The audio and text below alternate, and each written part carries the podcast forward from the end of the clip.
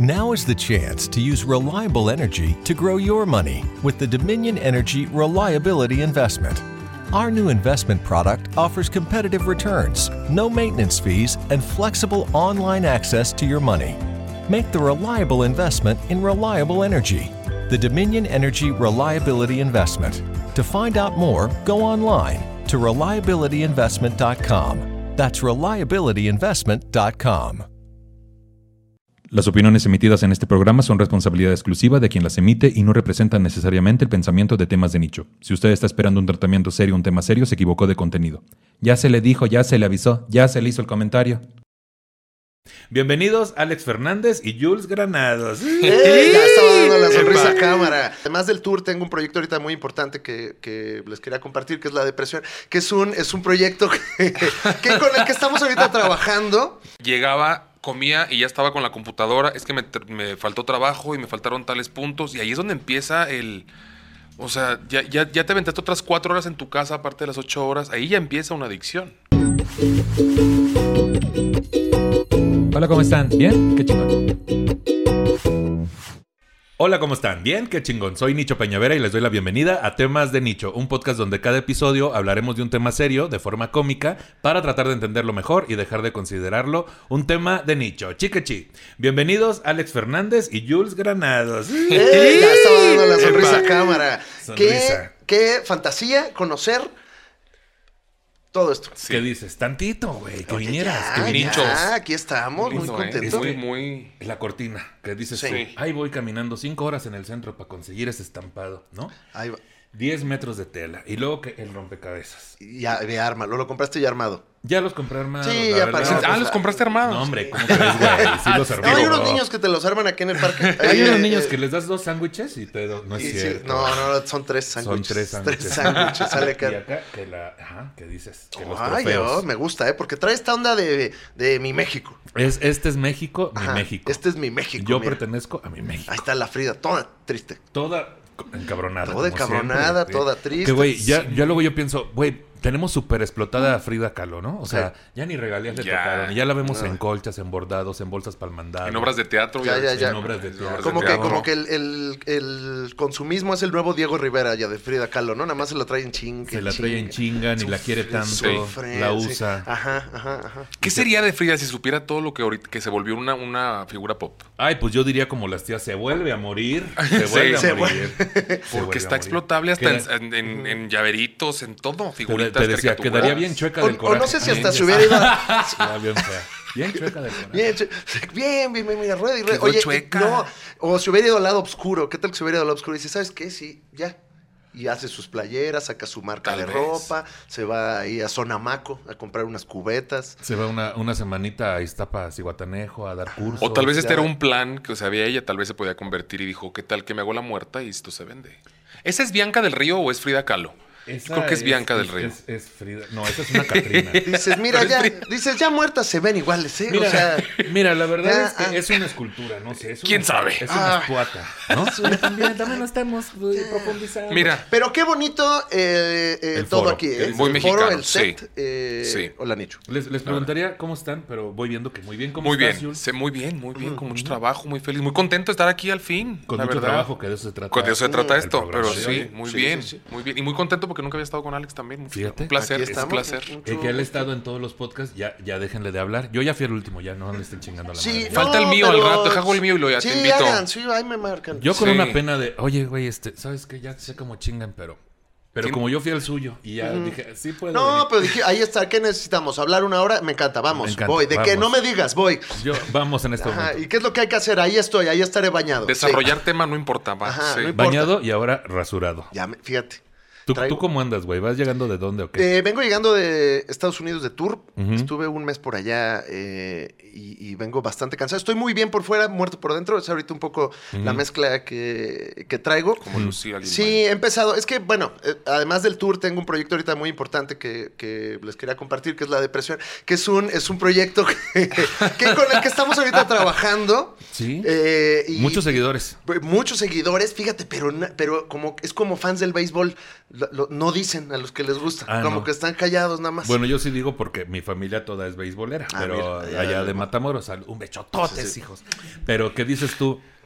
¿De eso va el nuevo show? No, un de, de hecho, de eso va el nuevo show, entonces lo estoy viviendo, mira. De, tu- de la depresión. Eh, Sí, sí, sí. Ah, es yo me bueno. suscribo, Bueno, eh, también. eh, eh, gracias, eh, nos damos. Sí, eh, nos damos like, sí, suscripción, sí. Te voy a tocar la campanita. Ay, ¿Qué pasó? ¡Qué padre! Pero con el. Eso que lo acabo de conocer. Te voy a tocar la campanilla, pero con el... No es cierto. Ya- ah, yo ah, la- o sea, está- mi pene. Ya. Sí. Ah, ok, ya. Oral. Bueno, pero güey, o sea, ¿y con qué, por eso, con qué crees que tenga que ver, güey? Con este pedo de, ah, po- depresión post gira, Sí. depresión post especial de Netflix, depresión qué? Pues yo creo que es la época de la depresión, ¿no? O sea, como que. Por eso digo que. Ahorita como que todos la traen, pero nadie dice. Es un poco como Sí. el COVID al principio, eh, que nadie decía porque les daba miedo. Como que andamos un poco en las mismas. Pero, puta, pues también he echado mucha chinga, mucho viaje. Todo lo que no hice en dos años lo desquité así como... Entonces llevo Sí. Tres meses y 43 fechas. A la Y, chingada. y este, y pues esa chinga, fíjate que no la había vivido. Sí. Y es, es una carga dura para eh, la chompira. Pero, muy Pero, contento. perdón, ¿la ya venía de antes la depresión o te lo está causando la cantidad de trabajo? Y de... No sé, porque mi psicóloga no me dice nada. eh, pero dice yo. cómo te sientes. Ajá, nada más me dice, no, no te pongas etiquetas. Yo, no, ya dime que estoy loco. Eh, pero yo sentí que, que la, la- Medícame, Yo, medícame. dame pastillas. Yo no doy Sí. pastillas, soy psicóloga. Dame, Dame las algo. pastillas. Dime, dame Claro. un frasco que diga pastillas. Y eso es lo Que que, termine en necesito. Aunque sean flores de vaca. exacto. Sí. Dime que estoy descompuesto. Pero yo Sí. creo que la pandemia fue la que. Sí, totalmente, güey. No podríamos. Es que pensamos que con librar la cuestión física de la salud ya la armábamos, pero la No. verdad es que estamos ahorita recibiendo todavía rezago de ese pedo. Eh, sí, sí. Sí, pero sí, bien dices la depresión como el COVID, güey. Así de que alguien estornudaba, ¿qué tienes esa alergia? Y igual acá, güey, así de, ¿lloraste? No, es la alergia. Estoy bien deprimido de Exacto. madre. Pues, pues hoy justamente vamos a hablar. Ay, yo con mi vaso tropical. Hoy justamente, todo el tiempo voy a estar así. Hoy vamos a hablar ¿De qué es tu justamente es de, de piña. Ay, de qué rico, qué rico. Por eso me lo dieron en este envase. Exacto, especial. es mi pollada. Es, Ay, es mi bueno, pollada. pollada, no, no, pero en España las polladas no tienen leche. Qué padre. Pues hoy vamos a hablar justamente de ser workaholic, que no sé si lo dije bien, o adicto al trabajo. Entonces, Alcohólico del trabajo. alcohólico del trabajo. O que tomas durante el trabajo. ¿Qué tomas durante sí, el trabajo? Yo sabía que era más ¿no? por ahí. Ad- Adicto al trabajo. ¿Se identifican con este tema, Jules? Sí, yo sí, cabrón. Y más ahorita. Yo creo que más después de la pandemia, de, de dos años de no hacer nada, o hacer cosas que tenías que hacer para sobrevivir y no lo que querías hacer para vivir, es agarra todo. Y de repente a mí me sale esta frase de antes de que llegue otra pandemia, perdón, pero antes de que llegue otra cosa, eh, trabaja para ahorrar. Y sí, de repente me encuentro en este círculo de trabajar, trabajar, trabajar, lo que sea, venga, sí, ah, producir, producir, producir, sí. Sí. ¿A ti, Alex? Sí. eh, es que aparte creo que es. No sé si sea una adicción.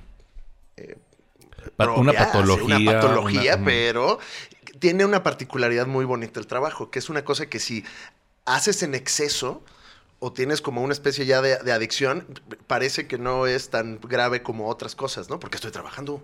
Producción. Exacto, mientras tengamos trabajo, ¿no? Ah, Hacer- estoy trabajando, Sí, sí, eh, sí. No me estoy drogando, no estoy pasándomela en la peda. Hablando Sí. obviamente de las condiciones específicas donde eh, uno no tiene que trabajar un chingo porque, pues bueno, hay veces que tienes que trabajar un chingo porque si no, no comes y eso es otra cosa, ¿no? Pero cuando, cuando aún teniendo cierto espacio en la vida para hacer otras cosas, decides trabajar más y más, pues como que hasta se ve bonito. Y yo estoy trabajando, todo el día estoy trabajando. O, o este pedo de aprovecha este que es tu momento, güey. Aprovecha tu Exacto. momento porque no sabes si el día de mañana. Entonces te vuelves loco, güey. Sí, sí, o, sí, sí. o también la gente que está en la producción detrás de ti, pues también dice, pues de una vez, güey, hay que darle con todo. Y ahí viene que la que dices tú, explotación. ¿no? La- ajá. Pero no digamos también ahora en la pandemia, ¿cuántas personas no dijeron, güey, trabajo más desde mi casa, trabajo más horas desde mi casa que yendo a la pinche oficina? Prefiero ir a la oficina.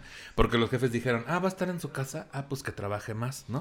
Y ahí los pusieron a chingue y chingue todo lo- todos los días. Y entraron, o sea, mordieron el anzuelo muchos. Y siguen, hay muchas eh, empresas que literalmente ya no es de presencial, ya se quedaron en su casa. en su casa. Ya trabajan en su casa. Yo trabajo desde casa, te decía. Sí, yo fíjate que des- y no, no te da no te da la locura de trabajar en el mismo lugar, o sea que el, que el mismo lugar donde haces popis Es, fue una palabra para meterle jiribilla Un- chistosa. ahí- Pero Al- tierna. Sí, porque, o sea, no. Porque nos ven niños. Sí, nos ven niños y tampoco hay que negar que este es un programa chito chito. Entonces, eh, eh, Chito, entonces, chito. chito chito. A mí me Chito, gusta mucho el chito. chito Entonces, hacer como que el mismo lugar donde haces popis tranquilo, trabajar, no te da un cortocircuito. Pues trato de trabajar desde la, desde aquí, desde el comedor. No me llevo. No la te vas al popis No, room. no. Pero aparte de ser comediante, o sea, tienes una. Como No. decir, una carrera normal, como te dice No, la gente, Dios. una carrera de, de, de veras. No, o sea, lo que me refiero de de veras, un trabajo Una de verdad. licenciatura que está ¿De- eh, veras? reconocida por la SEP. Sí. Soy, soy el Pinocho de los trabajos. ¿Quiero una- un trabajo de verdad? Ajá, no. sí. No, obviamente no. Este, Sí somos, oso, sí somos un poco así como pinochos, ¿eh? ¿Quién De- trabaja actualmente? Así no es cierto, gente. Sí somos como pinochitos, ¿no? Somos Yo quiero que mi trabajo sea un trabajo de verdad. Quiero Sí. que mi trabajo sea un trabajo de Sí, verdad. ay, Y así- sí somos Sí, ni pinochitos. los yo me sé. No. Pero el asunto, güey, es que ahora en la pandemia, pues di muchos cur- cursos online Sí. de comedia. Entonces llega un momento en que terminas uno, digo, me fue muy bien y me sigue yendo muy bien. Ya los estoy dando presenciales porque lo disfruto más. Pero me di cuenta que, por ejemplo, dando los talleres online se generaba más material, más texto que en el presencial, porque todas las sesiones son individuales. Entonces hay un enfoque hacia el texto de cada persona. Y ya cuando llegaba la sesión final decía, no mames, tengo que revisarles tres hojas, cuatro, güey, cuando en el presencial son dos hojas, o sea, sus cinco minutillos. Y llegó un momento en que fue un taller tras otro, uno tras otro, que la persona que me ayuda con los talleres me dijo, ya tienes que sacar otro taller, ya me están preguntando y una base de datos de 80 personas esperando el taller y nada más caben 10, güey, ¿no? Entonces ya me sentía muy presionado y decía, ya no quiero ser maestra. Como el meme este de, Sí, ya sí. no quiero ser maestra. Ya no quiero. Pero, güey, pero era mi ingreso principal, ¿no? Lo fue toda la pandemia. O sea, tú sobreviviste a partir de los cursos. Totalmente, totalmente porque muté un producto que yo ya tenía a, a online Claro. y fue lo que me mantuvo toda la pandemia. Nunca batallé, incluso mi economía mejoró. Pero ahorita ya, ya presencial, ya dar show mejor y el podcast también me salvó bastante porque lo retomamos este, hace poco, ¿no? Ahora, la pregunta, la pregunta de acero, Nicho. ¿De dónde viene Nicho? ¿De dónde? ¿Qué sigue para Nicho? No, eh, ahora que tenías mucho trabajo y te iba muy bien con los cursos, pero eso te hacía completamente, bueno, feliz es, es- es muy simple, pero te daba la misma satisfacción que, que lo otro. No. Ese es el pedo luego del workaholismo. Mi- mismo. No, no la misma satisfacción porque, o sea, dar un curso presencial para mí, cuando termino ese día ese curso, güey, que son tres horas y cacho por día, me, me tengo que tengo que hacer lo mismo que cuando doy show. Tengo que caminar un ratito, güey, para que se me baje el rush porque es algo que me apasiona de a madre, ¿no? Hay, hay como mucha compromiso y obsesión porque todo salga lo mejor posible. Entonces, mejor caminando me venía a la casa, güey, o ni de pedo me tomaba un café, o sea, cosas por el estilo. No es la misma adrenalina y el mismo gusto. Pero Porque se convierte en un trabajo. en un trabajo. Es un trabajo. Pero se tenía que hacer. O sea, tenía que hacer, güey, ¿no? Pues hablando de esto, algunas personas son percibidas como muy perfeccionistas, bastante motivadas o amantes del trabajo duro, características premiadas en la sociedad actual sin importar que esto te lleve a un declive físico y emocional. Hacer una acción compulsivamente nunca va a ser bueno para la salud, aunque esta acción sea trabajar y te dé dinero. ¿Qué es lo que no es? Bueno, ya hablamos un poquito de, pues, hablar de, de ser workaholic es pues que, que no haya cierto gusto, güey, ¿no? O sea, porque no es como que te apasione todo lo que estás haciendo con tal Sí. de sacar la chamba o obtener u obtener validación de las personas que están a tu alrededor. La palabra workaholic en sí es un acrónimo compuesto de trabajo y alcohólico en inglés. Su primera aparición conocida según Oxford English Dictionary, por eso lo dije. Oxford. Saluda a toda la gente bonita de Hasta Oxford. Oxford. Eh, Oxford. Subjects of Night. Oxford English Dictionary. Se produjo en Canadá en el Toronto Daily Star el 5 de abril de 1947 con una alusión a Alcohólicos Anónimos. Una expresión también aceptable en español sería adicto al trabajo, trabajo adicto o laboradicto. Otras podrían ser ergómano y ergomaníaco. No hay una definición médica para tal condición, sin embargo, algunas personas de estrés y desórdenes de personalidad obsesivos compulsivos pueden estar relacionados con el trabajo. Aunque el término trabajo cólico generalmente tiene una connotación negativa, se usa a veces en personas que expresan fuerte motivación hacia una carrera u oficio. El término no tuvo mucha difusión sino hasta la década de los noventas, donde se expandió gracias a su relación con las teorías de autoayuda, movimiento centrado en las adicciones, formando analogías entre las conductas dañinas socialmente como la adicción al trabajo y drogadicción, incluyendo la adicción al alcohol. El término workaholic se ha extendido para referirse a aquellas personas que pierden su vida en el trabajo o problemas relacionados al mismo, que llevan una vida muy ajetreada. Ah, por eso no. Pero ¿qué tal Oxford? Ah, ajetreada. No, y a veces hasta agitada, ¿eh? Uno. Qué ajetreada. Qué ajetreada. ajetreada. Sigo sin poder decir ajetreada. No, es que, es- a ver, no es una palabra fácil. Muy No ajetreada. es una palabra fácil. Llevan una vida muy ajetreada. sí. ¿Qué dices tú tantito? Eh, y ya me perdí dónde iba yo, pero no importa. Lo a- importante de esto. Aquí es que están ustedes Sí, aquí con nosotros, sí. ¿no? ¿Qué dices Nos tú? quedamos muy, como muy meditabundo Muy porque sí med- está. Es que también la definición que me puso Charlie dura tres horas y media. No, yo estaba, o sea, yo ya en clase, tomando nota. Sigo sin saber dónde vergas A mí yo, yo estaba esperando que me cayeran los golpes que dices. Sí. Sí, sí, sí, Mm, confirmo, confirmo. Pero sí te cayó. confirmo, sí. Esta situación define a aquellos trabajadores que, de forma gradual, van perdiendo estabilidad Sí. emocional y se convierten en adictos al control y al poder Sí. en un intento por lograr el éxito. Sí, claro. completamente. Eh, eh, sí. eh, pensé mucho en esta gente que luego hasta se identifica como workaholic de manera positiva. Yo soy super workaholic. ¿eh? No, a mí me encanta workaholic. O sea, yo sí, yo en mi oficina y me duermo. Esas son mis dos cosas. Yo, nada más de la casa al trabajo, del trabajo. De abajo a la casa y párale de contar. Porque luego hasta el mismo. El mismo si- sistema, voy a sonar este medio que hubo con la izquierda, pero el mismo sistema te va. O sea, que te da el mismo veneno de volverte workaholic, al mismo tiempo se vuelve el deseo que anhelas de tanto trabajar, ¿no? O sea, el mismo. eh, por sí solo se va alimentando esta necesidad de debo de ser dueño de esto que no es mío. Es un círculo exacto, vicioso. sí. Yo, yo en mi caso lo viví de esta forma, güey. O sea, yo entré en todos los trabajos donde yo estuve, en todos, güey, me mataba por el pinche trabajo. O sea, me mataba literal, cabrón. Y eso hacía que después ya andaba de un pinche humor y me desquitaba con la gente que luego yo tenía a mi cargo. Mm. Saludos a toda la bola de cajeros, cajeras de CNA, de, De- Costco, de, de todos, Que hijos no de estaban Soriana. haciendo bien su trabajo, eh, por cierto. Chototes, hijo. No, güey. Y era una persona eh, de verdad amargada, detestable, güey. Pero haz de cuenta que en su momento, güey, ¿no? Mis primeros trabajos de, de cajero en Soriana, ¿no? Bueno, primero en Pizza Hut, haciendo pizzas. Y yo me desvivía, güey. Y de repente, si el hielo no estaba descongelado, yo metía las manos a- al queso y hacía las pizzas en chinga. Y todo en putiza. Y al final terminaba bien puteado, güey. Claro. Oye, Bus- pero la gente que legaba esa pizza, porque luego hay veces que pides unas de esas a domicilio que dices, Sabe congelar. esta, no, no, no, no, no, Mm. esta, La Isonich. esta, ajá, ajá, sí, sí, como que, Sí, a esta, pues, sí, esta no sí. fue así un güey con hueva, esta No. fue alguien que dijo, hoy, pizzita rica. Quedó acomodado el pepperoni. Ajá, le pas- con su composición Su del derretimiento eh, bien, sí. Cuidado sí, sí, el sí. ángulo de la rebanada, Sí. todo. Pero, pero, ¿sabes qué, güey? Creo que tiene un chingo que ver con, con lo que las maletitas que uno trae cargando. O sea, si yo reconozco ahora que mi necesidad de validación era un chingo, güey, por esta cuestión de sentirme insuficiente, pues era el mejor empleado. O sea, los- las pruebas psicométricas que te hacen no son en balde, güey. No. Sí, no, o sea, claro. este pedo de agarrar gente que también está media rota, que todos, pero en este sentido de necesito validación, que vean que soy muy entregado, que soy el número uno, pero al final no estás trabajando para ti, vas, estás trabajando por un sueldo que muchas veces es injusto. Entonces yo me partía la madre y en Soriana me partía la madre como cajero y se me decían, ve a buscar este precio. Yo iba corriendo, güey, o sea, corriendo y regresaba corriendo y Sí. que alguien viera eso, que nunca pasó. O sea, nadie lo reconoció y en todos los trabajos fue igual.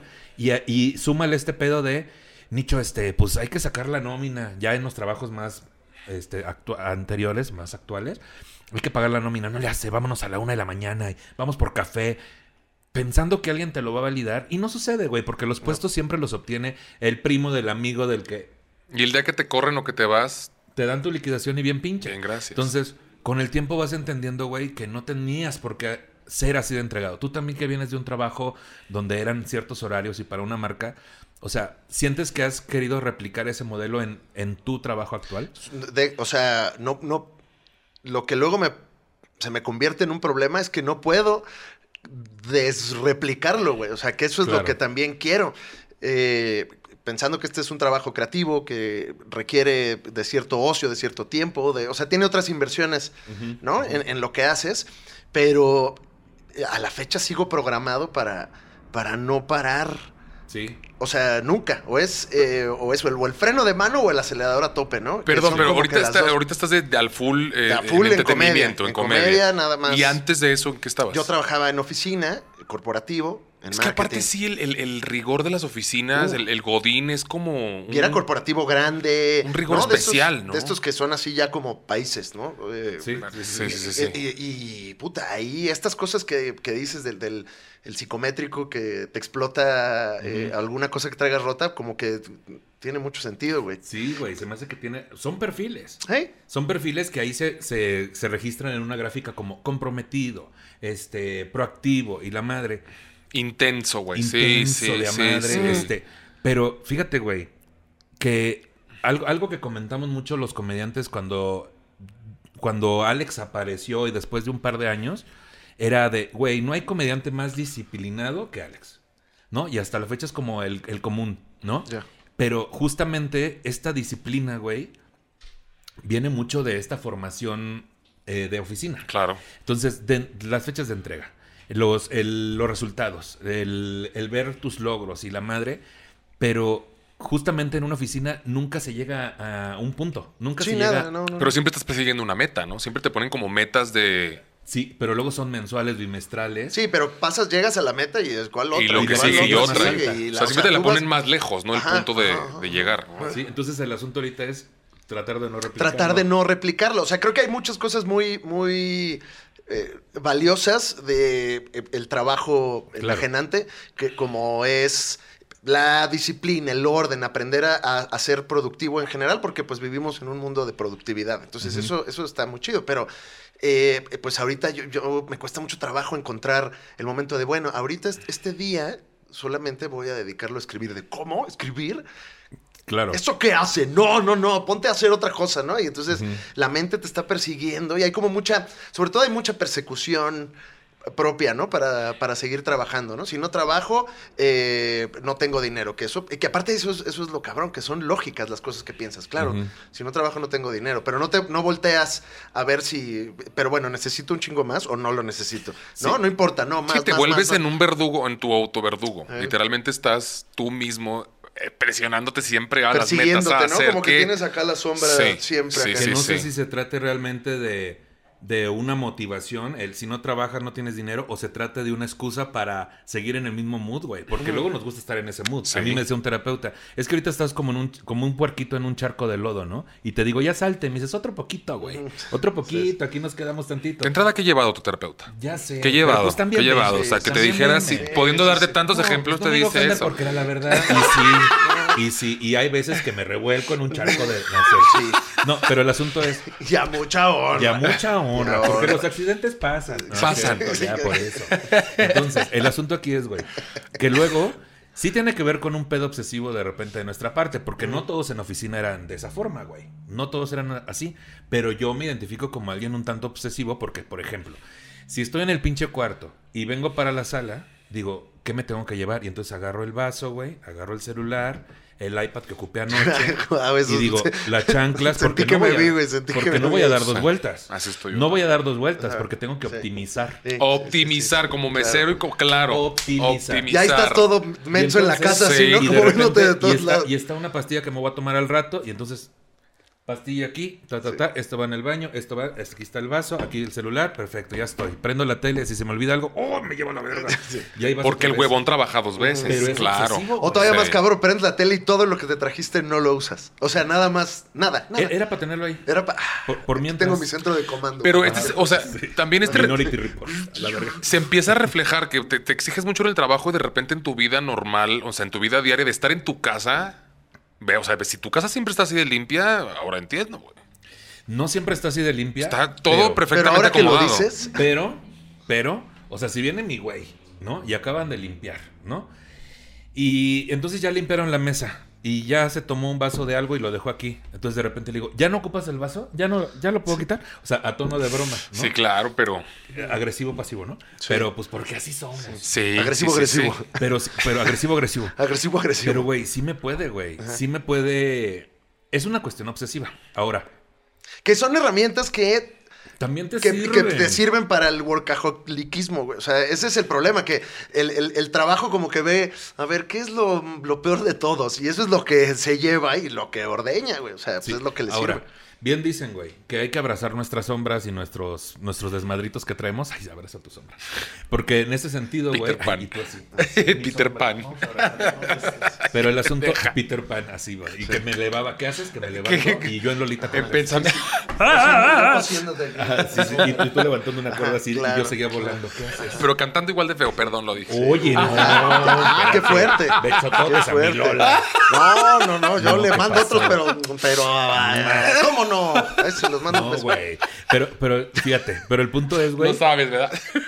El punto ya se me olvidó. me No, es que estuvo, estuvo, Estuvo fuerte el corte, ¿verdad? Era el, era el, el De punto. punto a punto. No, que te empiezas a reflejar, empiezas a. a- Ah, sí, que a reflejarte. sombra. Exacto. O sea, todos los seres humanos tenemos estas sombras, güey, estos, estos dolores, estas, estas heridas, que son útiles para lo que vas a hacer. O sea, yo, por ejemplo, ahorita como productor, pues el ser tan pinche pique y que el Excel y que la fórmula y que los gastos y el trato con los proveedores, la relación pública, todo este pedo, pues me sale, güey. Por- Y no se me Sí. escapa nada porque soy muy pinche obsesivo y tengo una lista de las cosas que tengo que hacer.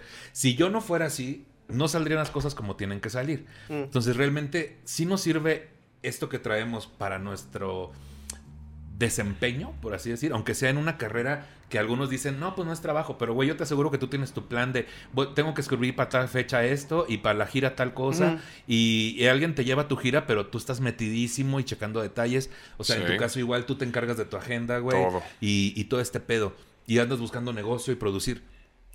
Si no fuéramos de esta forma, ¿le saldrían las cosas como le salen? No. No, es que el- creo que lo que dices es muy cierto, es parte de ti.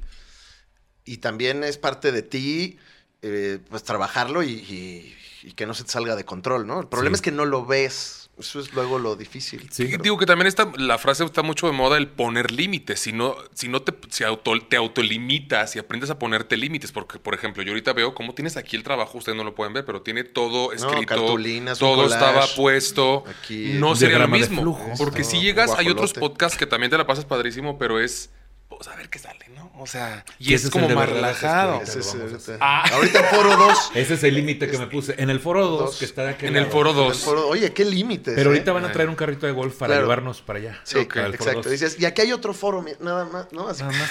Y bajaba. Y era mi pantalla y estaba porno de albañiles. Que ya me ha pasado, ya me ha pasado. ¿Existe esa categoría, Nicho? Eh, Claro. ¿Sí? ¿Sí?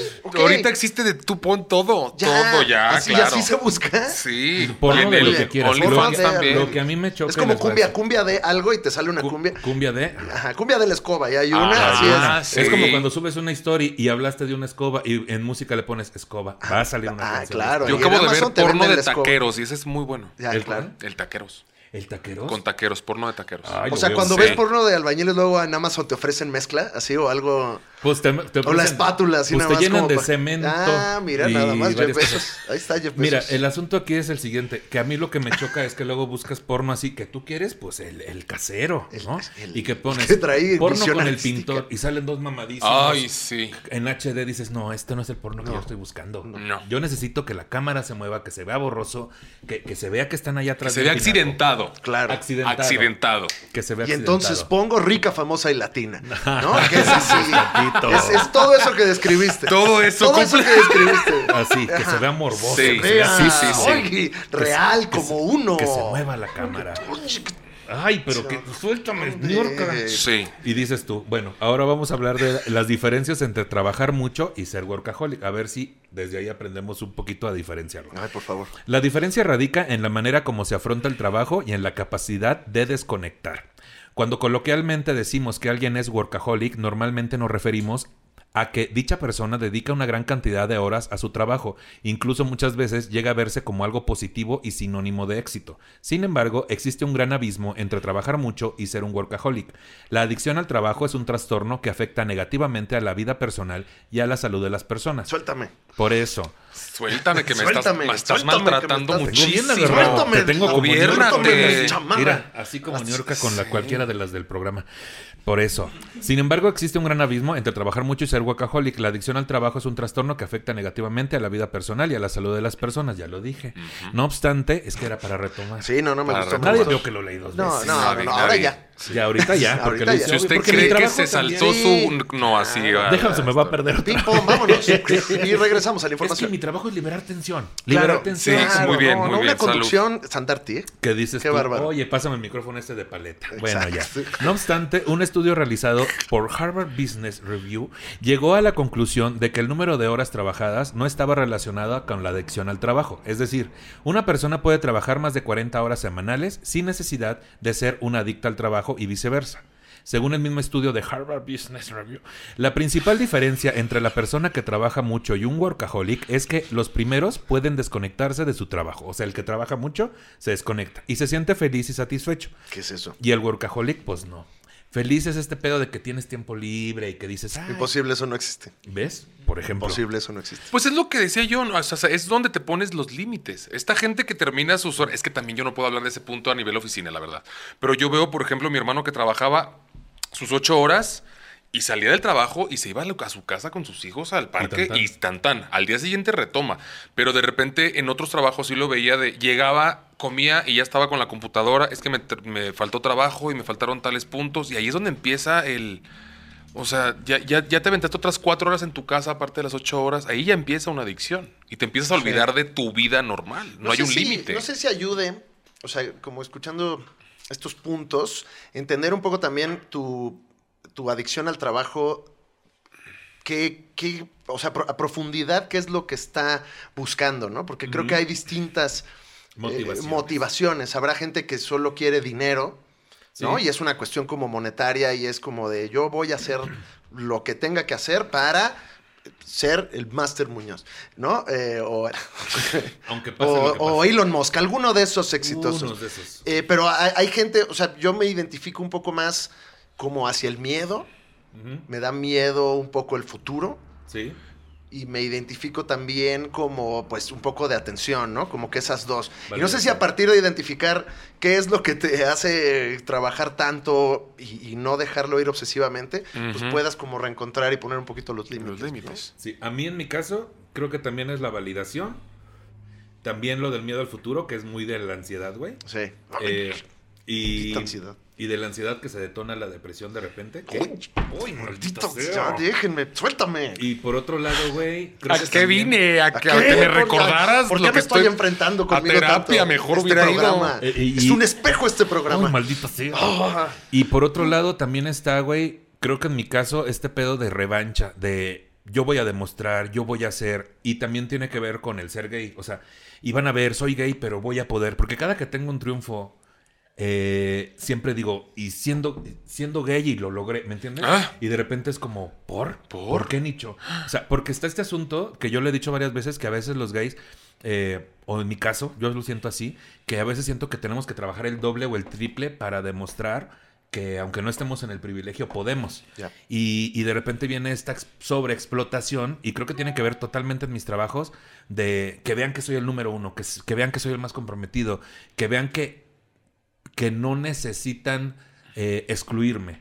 Como si tuvieras que demostrar el doble, no sé cómo Pues decirlo. es una búsqueda de validación en todos los sentidos. En todos los En sentidos. todos los O sentidos. sea, es este pedo como de... a partir de tus inseguridades y de tu persona. Y de lo que la sociedad te demostró Sí. que pasa con los gays en los Sí. trabajos o que pasa. Y, y no me estoy yendo a gente menos privilegiada, como una persona trans, güey, que de repente dicen, ah, pues tiene que trabajar de esto y de esto. Que afortunadamente ya se está diversificando, pero, Sí. pero sigue siendo ahí un pinche estigma.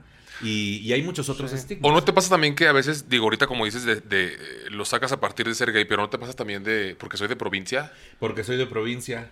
Y porque tengo sobrepeso. Y porque no soy el más guapo. Y porque, porque últimamente sí, ¿no? Lo sabemos. Sí, la verdad, sí. Pero- no, no, Aquí que una lo tengo guapura cerca, aparte, una ¿no? guapura de esas enigmáticas. Aquí que lo tengo guapuras. cerca es... sí, que te hace, es- como sí. que te hace verlo así de O distintos sea, este ángulos. pezón lo Como tengo duro, que este no. Sí, Sí. como la Gioconda. Como de, que lo quieres aquí. entender. Ah, Como que lo mm. quieres entender. Sí, Sí. sí, sí. Bueno, Creo pero que ese abraza sabroso. Yo sí se me antoja. Que dices.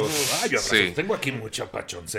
Entonces, no, ya, yo, no, mira. Pero el asunto es, sí, güey, por muchas Pero inseguridades. también cada, ajá, es que cada quien va encontrando sus inseguridades de, de acuerdo a su camino, ¿no? Pues Yo, yo no puedo decir, hoy voy a trabajar más porque soy blanco heterosexual, eh, porque no, no, porque pues no, ahí no está, ¿no?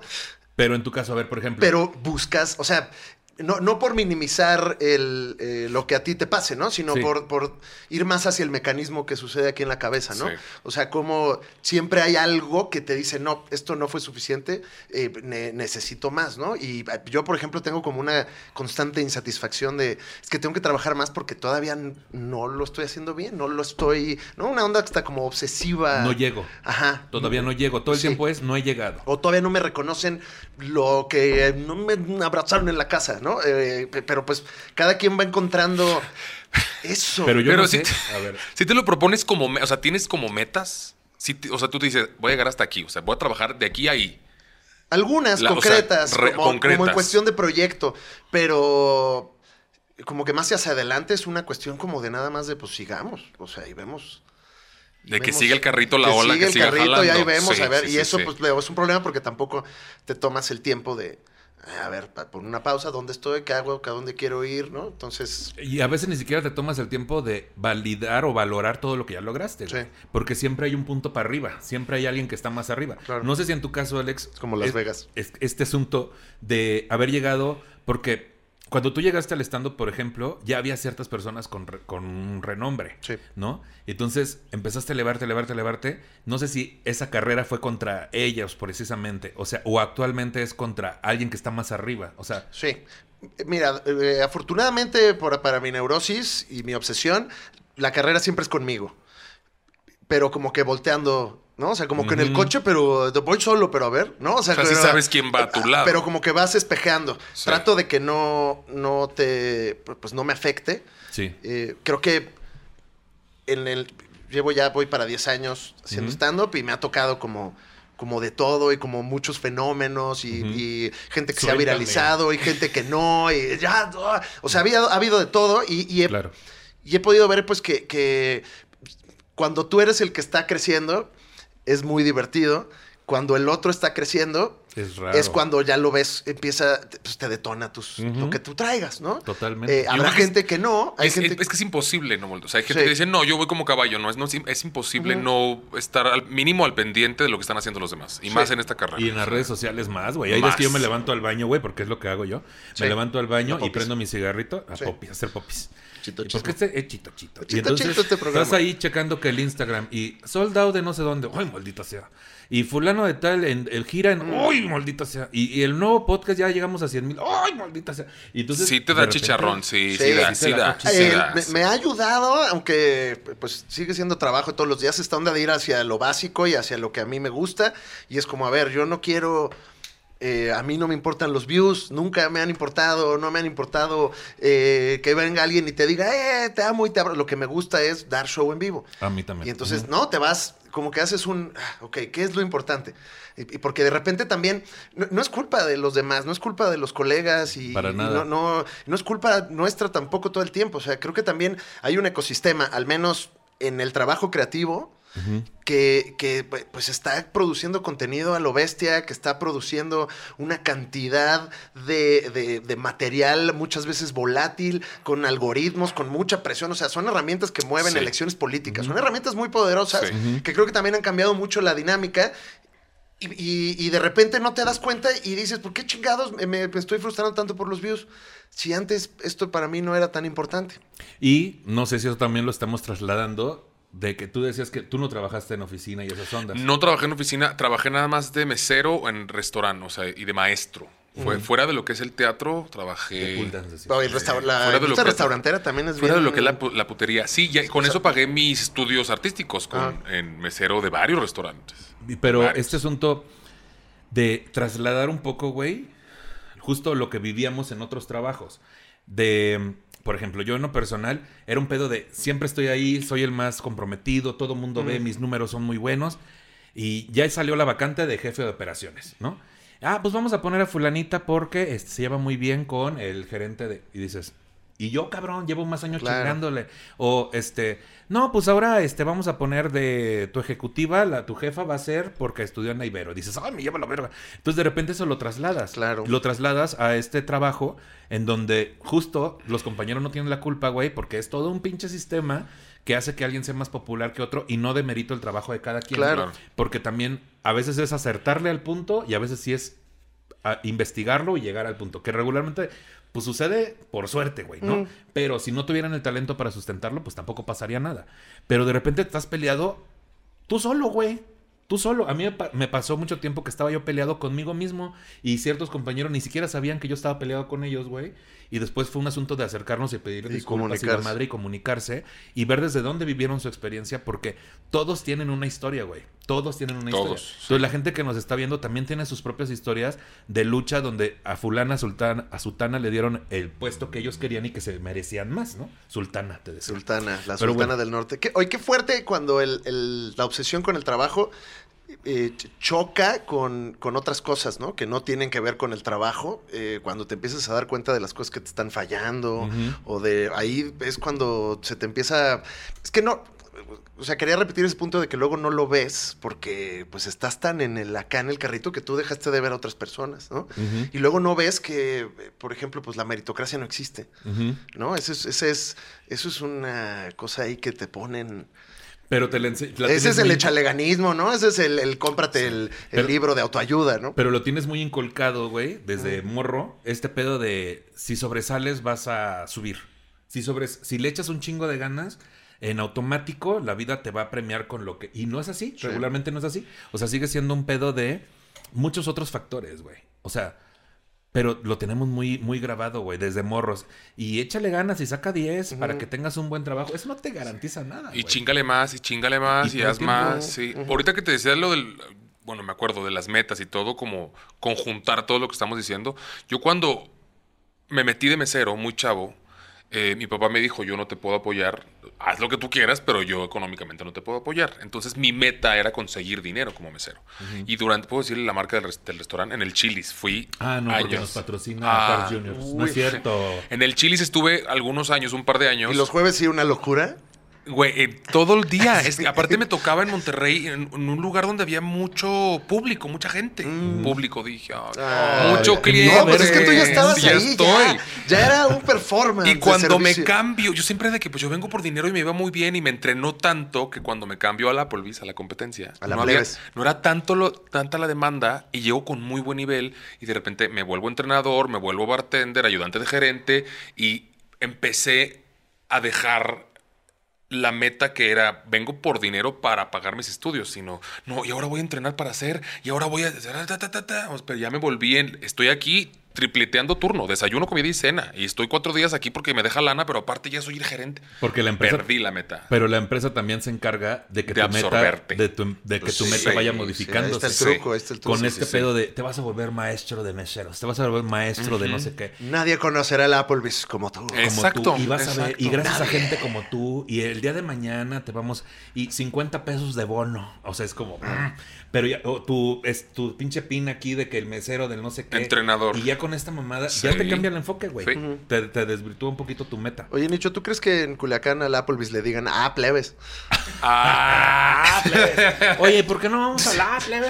¿Vamos a la plebes o qué? Vamos a la la plebe. Sushi plebes? Factory. Ah, plebes, al sushi.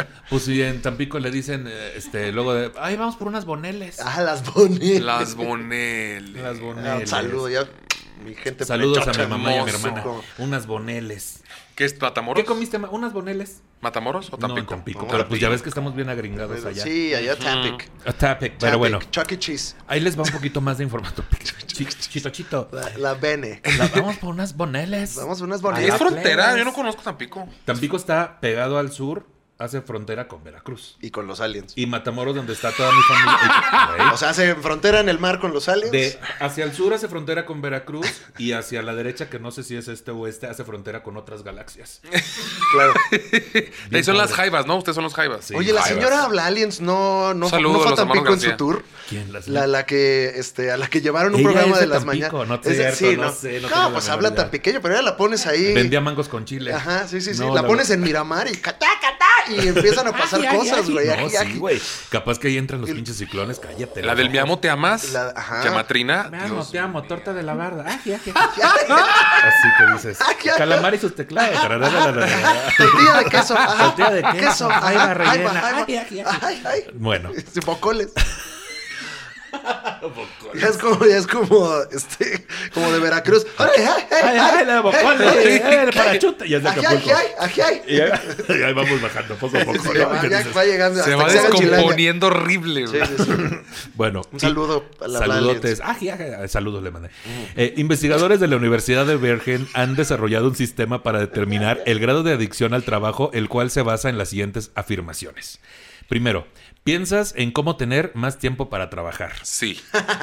Trabajas para reducir sentimientos de culpa, impotencia, depresión y ansiedad. Por supuesto. Más que, Ahorita para, se me olvida más que para que reprimir, para que no me alcancen. Sí. Te han aconsejado que trabajes menos, pero lo has ignorado. Sí. ¿Te ha pasado? ¿Eh? No escuché ese sí. último punto. No escucho consejos. ¿Qué? Pasas más tiempo trabajando de lo que habías previsto.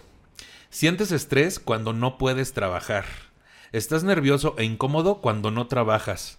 El exceso de trabajo ha impactado negativamente a tu salud. A ti te ha pasado algo con la salud, ¿no, güey? ¿Qué es esto? ¿A La, revista. Confirmo todas. este, la revista Cosmopolitan. Y me estás leyendo el pareces test. Marta de baile, Ajá, sí, sí, sí. Estoy a Sí. punto de. Yo de- ahorita ay, les digo a qué princesa Blancanieves se conoce. Se Blancanieves. parece. ¿A qué Sí, princesa de de mis cuentavientes. Eh, ¿Qué pasó, Nicho? Me fui de veras, me, me perdí. ¿Has tenido problemas de salud por esta cuestión de tanto trabajar? Sí. Sí, mucha fatiga sobre todo, ¿no? Suena así como del doctor Chapatín, pero mucha fatiga. Para evitar la fatiga. Para- eh, sí, sí, mucha fatiga. y, y yo creo que eso es lo que más me, ¿Te ha me me dado. O sea, porque no, no te das cuenta que de repente traes ya un lastre de no haber dormido en un, en un ratote y dices, ay, cabrón, este, ¿cuándo, cuándo paro? Pero no puedo. O dormir Seguimos. bien. Deja tú dormir. Dormir bien. Dormir bien. dormir bien. ¿A ti Sí. te? A mí me Mucho está trastorno pasando. del sueño, ¿no? A mí me acaba de pasar esta semana que, bueno, em- eh, tengo, pues antes del Pride, que nos agarró el trabajo así a todas las del LGBT. Es trabajo como Navidad, cabrón. Sí. Más vedette, más, o sea, todo se juntó y de repente eh, la fatiga y el cansancio, pero este cansancio que dices, la semana que te voy al gimnasio y ahorita no tengo ganas ni de bañarme, y este cansancio que te va y te va, y- pero el trabajo como drag te exige más y tacón y corre. Y de repente ya pues, no me quiero levantar.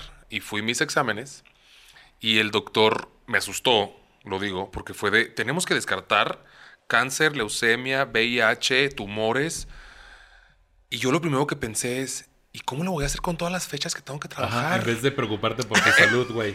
O sea, dije, "¿Qué? pero tengo un chorro de fechas. O sea, nunca pensé si estaba bien o mal. O sea, ese, ver, o sea, Si mi tengo algo, trabajo. doctor, que al menos me dure seis meses. Sí, por o sea- Porque tengo estos proyectos. Qué, qué pinche locura, Claro. güey. Yo ahora con la producción de True Colors, güey, que justo Ana Julia y yo andábamos de gira y después Ana Julia sale positiva, ¿no? Y a los días tocaba que era tanto yo como productor como la fecha donde me presentaba y donde se presentaba Ana Julia. Entonces cuando Ana Julia me, me escribió para Nicho salí positiva.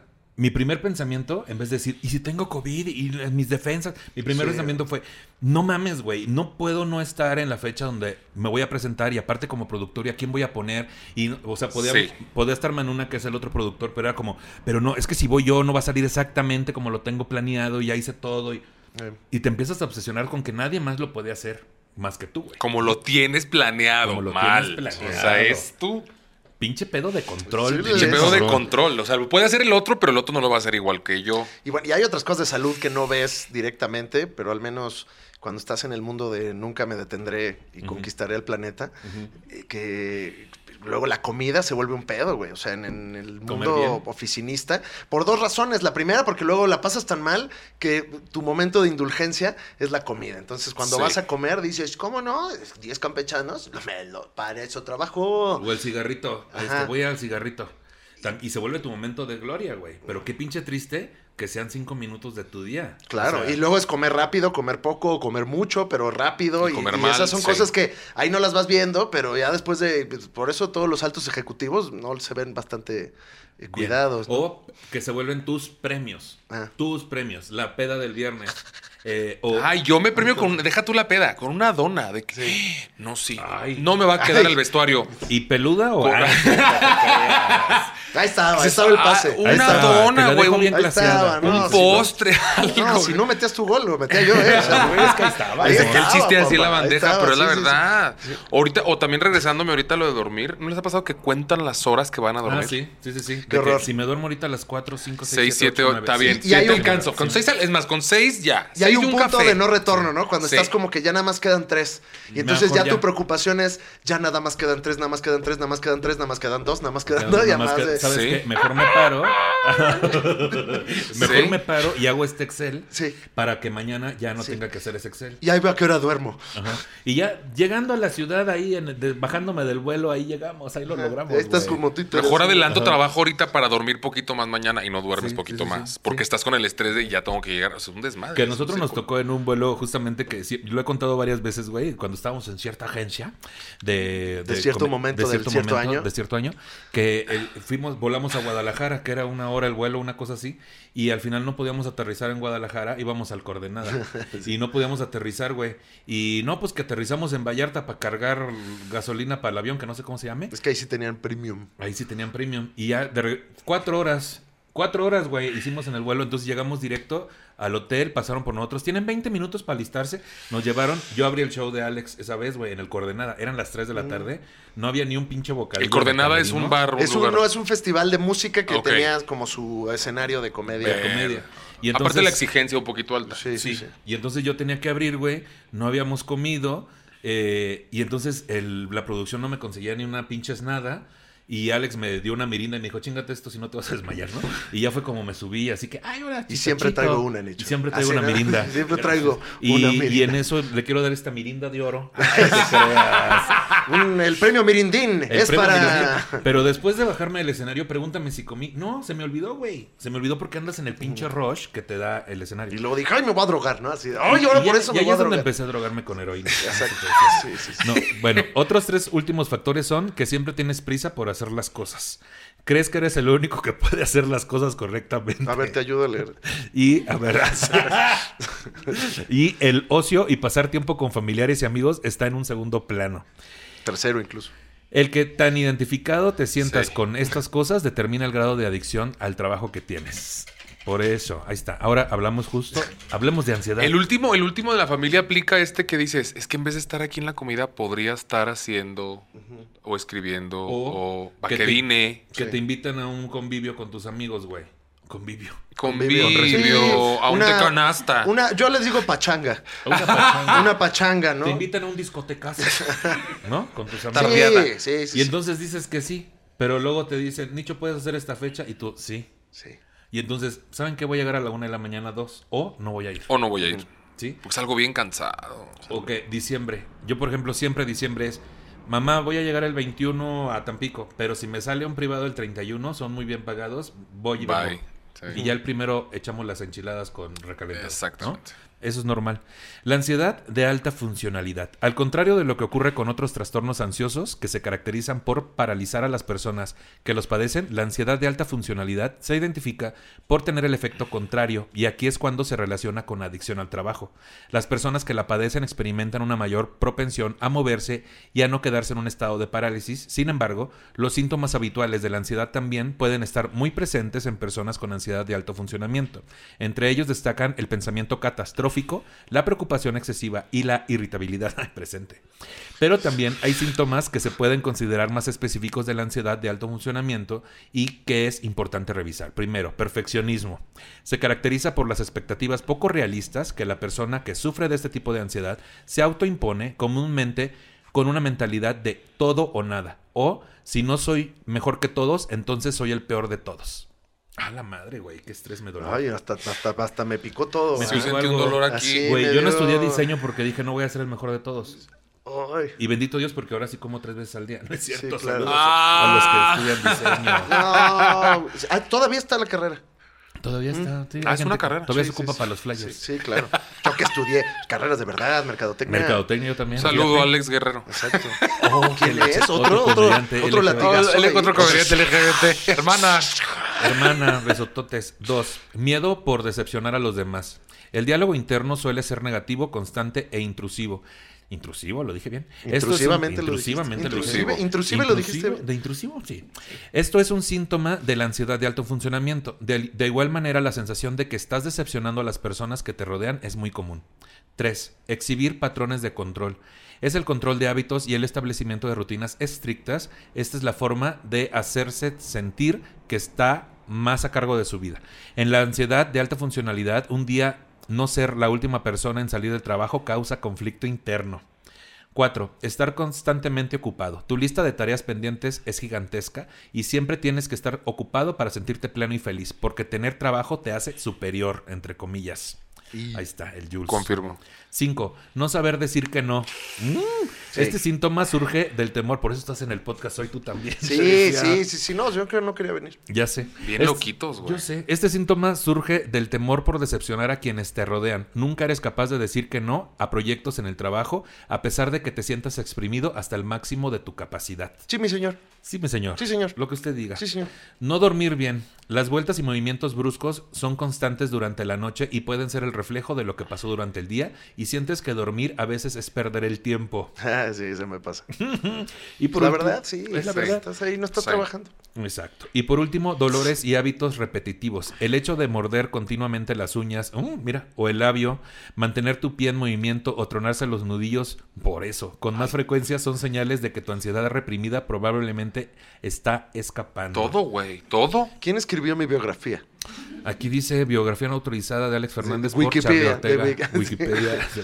Charlie Ortega, que dices tú tantito. Y mira, acá nos pusieron. Ay, ¿qué es esto, güey? Ahora ¿Qué sí, ya se mamó este güey, me puso algo ¿qué- en chino, Caro? hija. Ah, Karoshi. Karoshi. Karochi. Literalmente quiere decir exceso, trabajo, muerte. Es una palabra japonesa. Ay, que uy, este significa- tema está bien denso, güey. ¿A poco sí? Sí, ponle el eh, denso. A ver, vamos a ponerle ahí. Karochi, literalmente quiere decir exceso, trabajo, muerte. Es una palabra japonesa que significa muerte por exceso de trabajo. Karoshi. Se usa para describir un fenómeno que apareció en el entorno laboral de Japón hace varias décadas. Sus efectos tienen como resultado el aumento de la tasa de mortalidad de los trabajadores.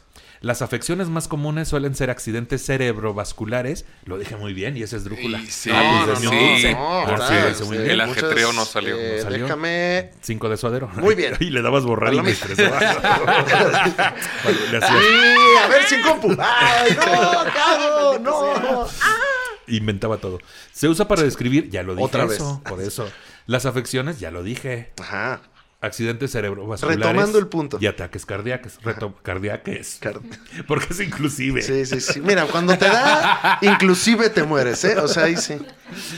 El Ministerio de Salud de Japón reconoció legalmente esta situación en el año de 1987, cuando se empezó a registrar su incidencia, ya que se consideró un problema social grave. El término karochi también se aplica a las personas que sufren importantes problemas de salud originados por un exceso de trabajo, pero logran superarlos. Cuando la situación desemboca en el suicidio de la persona afectada, se utiliza la denominación karohisatsu.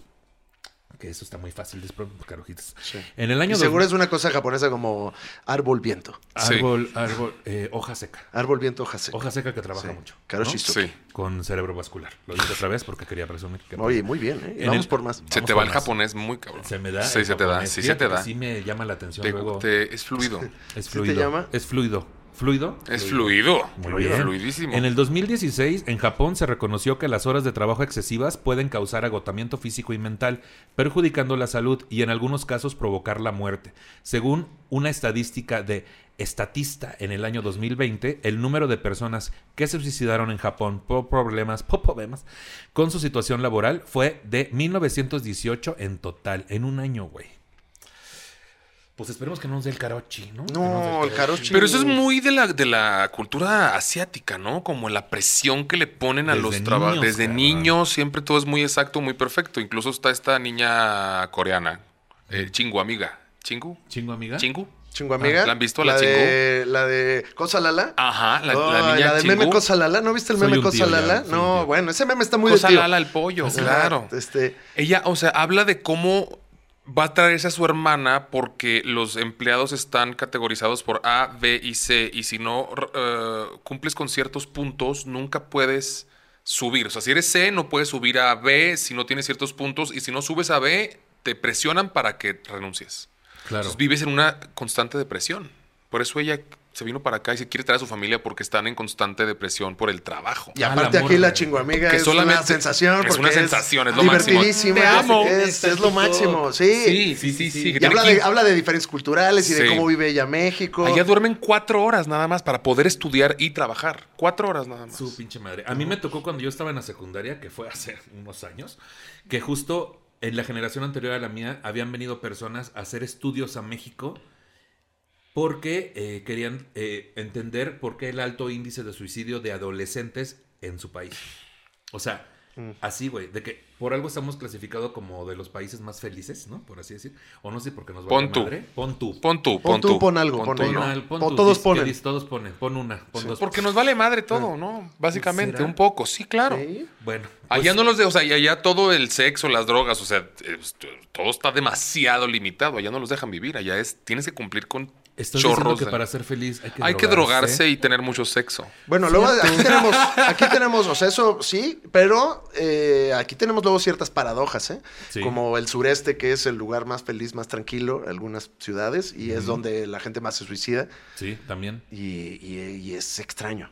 Pero luego eh, hay un... hay- Pero un- ¿cuál es la problemática? Perdón, ¿cuál es la problemática? Fíjate que... ¿En no qué está sé. basada la problemática? Porque Sí. ya está basada en la infelicidad, literalmente en la falta de vivir como tal. Pero Aquí yo es- creo que tiene que ver con el puto calor que hace. No, y también come papazules una vez al mes. No, Sí. te voy a No, decir qué pasa. pues, También, eventualmente. por ejemplo, ciudades como Cancún, la gente que llega ahí a trabajar que es súper este, Flotante. rotativa, eh, flotante, güey, no genera identidad. Y puedes hacer amigos, pero no generas conexiones. Pertenencia. Y luego a muchísimas personas se las llevan a trabajar para construir los complejos y muchísimas personas van solas, por- te lo digo por experiencia, güey. Sí. Y yo el tiempo que viví en Cancún y Playa del Carmen, una depresión, una depresión, una pobreza que viví. Claro, y luego te la pasas nada más en el pedo o en la playa. O sea, eso es 0 a 100 distraído, otra vez, ¿no? O sea, de estoy- 0 a 100. Y yo no tenía varo, entonces en pobreza, güey, más este, come poquito. Estaba yo con otro cuerpo. Otro México. Que- o era otro, era Otro México, otro era México. Twitter. Todavía estaba otro vivo Luis Echeverría. Era otro Twitter. Fíjate, todavía Fíjate, estaba vivo, que en paz ¿no? descanse. Bechototes, hijo de tu pinche madre. Pero sí, güey. O sea, pero güey, sí, el, el índice de suicidio tiene que ver mucho con la falta de pertenencia y la soledad de las personas. Pero bueno, esta es la información que tenemos sobre Workaholic. ¿Cuáles serían sus conclusiones? Jules Granada. Yo, el, el aprender a ponerse límites, y lo digo muy reiterativamente y me lo digo a mí porque me está pasando ahorita. Claro, estoy sintiendo la ola donde bendito hay mucho trabajo y hay muchas oportunidades y dices, antes de que pase otra cosa. El otro día estaba con Hugo Blanquet y le decía, güey, es que tú trabajas un chingo. Y me dice, claro, me quedan menos años de vida, tengo que aprovechar. Pero eh, aunque se diga de chiste, sí de repente es mucha la Sí, le exigencia. di varias vueltas y fue. ah, Es ya que la- te vas Ah, ya haciendo- le entendí a la blanquete. Va- o sea, dices, ya se acerca el retiro, tengo que chingarle más para llegar al retiro tranquilo. Claro. Y, y yo creo que ahorita lo acabo de pasar esta semana, me tuve que hacer todos los exámenes porque algo no estaba bien y era cansancio y estrés. O sea, ya subí escaleras, tengo 37 años, subí escaleras y... O sea, era porque estoy demasiado cansado. Claro. Por andar corriendo en tacones y luego corre. Y ese show, pero ah, si me quedan dos horas, pues trabajo otras dos horas, pero mañana me tengo que levantar. Y, y es un, o sea, entras en un círculo de no amigos, no familia, no sales, no sexo, la verdad, no alcohol, no nada. O sea, pierdes vida por vivir el sueño o conseguir esos sueños. Límites, poner límites. Y- y- Autolimitarte. Y esto que decíamos de nuestros premios, que nos los damos regularmente terminando un show cuando ya andamos bien puteados y decimos, hoy sí, Hoy, sí me voy a hoy sí premiar". bailo como bebito. Ahora sí, con baile del bebé. Baile de bebé. Inventado en, en el En coordenada, el precisamente, coordenada fue el baile de bebé. por un servidor y Coco Celis, el baile del bebé. Pero justo, ahí me voy a dar mi premio y al día siguiente el vuelo a las 7 de la mañana y llegas bien puteado, güey, Sí. ¿no? ¿Cuáles serían tus conclusiones, Alex? Me llevo que la ansiedad y el trabajo en exceso suelen ser cosas que nos pasan que sientes que nada más te pasan a ti, ¿no? Tienen como un grado de, de ego y soledad ahí muy extraño. Entonces tú piensas que nadie trabaja como tú y que nadie puede hacer las cosas como tú y que nadie entiende lo que tú quieres lograr y que nadie quiere eh, las cosas como tú las quieres. Y pero bueno, nada más de leer esto y platicarlo aquí, te das cuenta que le pasa a mucha gente Claro. de muchas maneras. Hay que salir del closet también con la depresión y con la ansiedad. sí, la verdad. eh, creo que también es importante reconocerlo y hablarlo, platicarlo, cómo te sientes con los demás, porque pues hay un montón de gente que le está pasando igual de tú que piensa que, que trabajar 800 horas al día cuando no las tiene el día. Eh, sí, no, es, parece muy extraño. Eh, que pues, pues hay cosas que conectar y que platicar. Creo que eso también ayuda.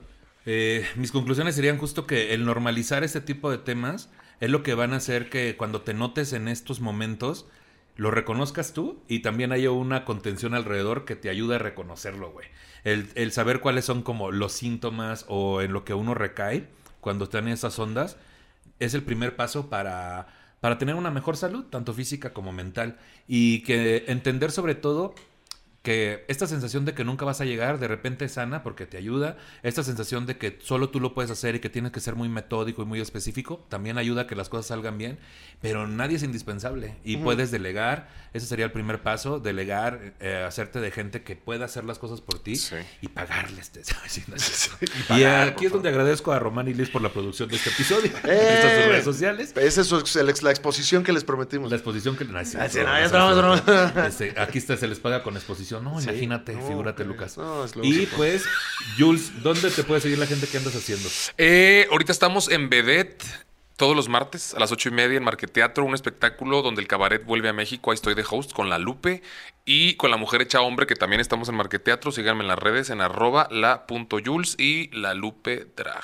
Claro que sí. Vayan Sí. a ver este show de Vedette que se está poniendo Se está muy poniendo bien bueno. bonito, la verdad, porque vuelve el cabaret. Cabaret de antes. Cabaret de antes, el del de pluma, la, la sí, el diamante, la cosa el de bonita. Francis, que dices tú. El de las mujeres bien talentosas, sí, la verdad. Mis compañeras, sí, aparte bien bonitas todas. Vamos todas verlas, somos muy a bonitas. verlas. Y síganme en las redes porque ahí publico los shows de comedia, las clases que estoy dando, todo, todo está bien ahí. Y que la gente decía, no, ahora no, para que trabaje menos. No es cierto. No, No, no, No, porque está bien loquita de su cabeza, ya no la vamos a apoyar. No, De- ahorita que está la ola, apóyeme para no trabajar tanto más bien. Apóyenla, apóyenla. Y Ah, también el chiste, por- perdón, el Ajá. chiste es trabajar menos y ganar más. También, Sí, que ya es no un nos buen anden consejo. pagando Aprenda a cobrar. Aprenda a cobrar. No le digas Sí. eso a Romanilis, nada más.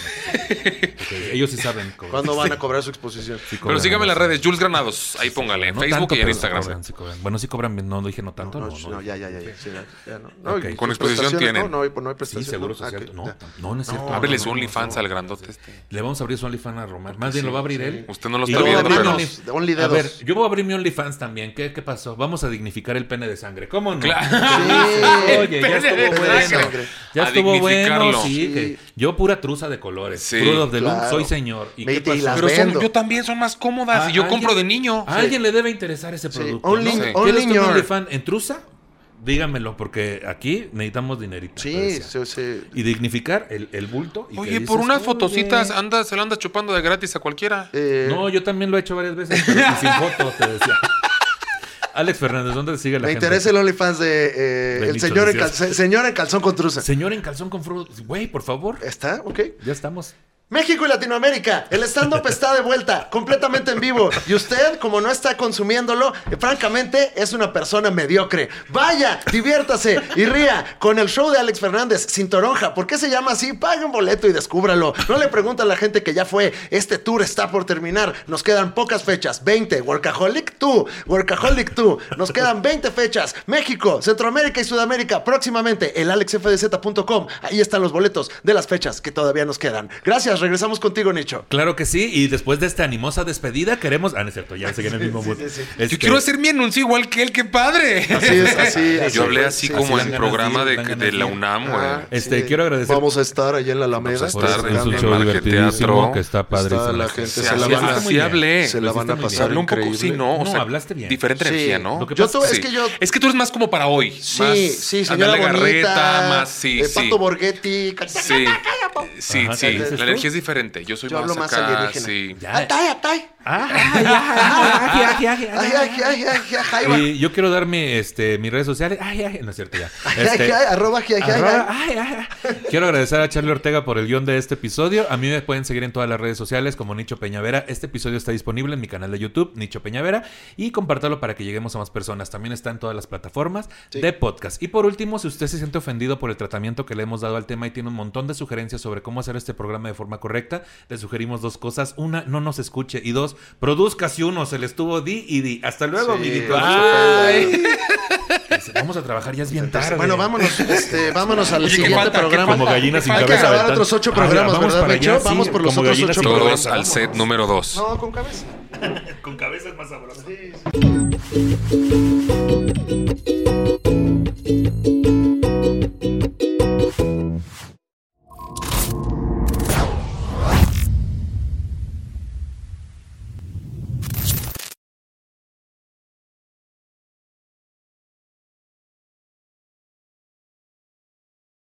¿Te preocupas por tu familia? Entonces, ¿por qué darles solo huevos ordinarios cuando pueden disfrutar de lo mejor? Eggland's Best, los únicos huevos con ese delicioso sabor fresco de granja, además de la mejor nutrición, como 6 veces más vitamina D, 10 veces más vitamina E y 25% menos de grasa saturada que los huevos regulares, además de muchos otros nutrientes importantes. Así que, dales los mejores huevos. Eggland's Best, mejor sabor, mejor nutrición, mejores huevos.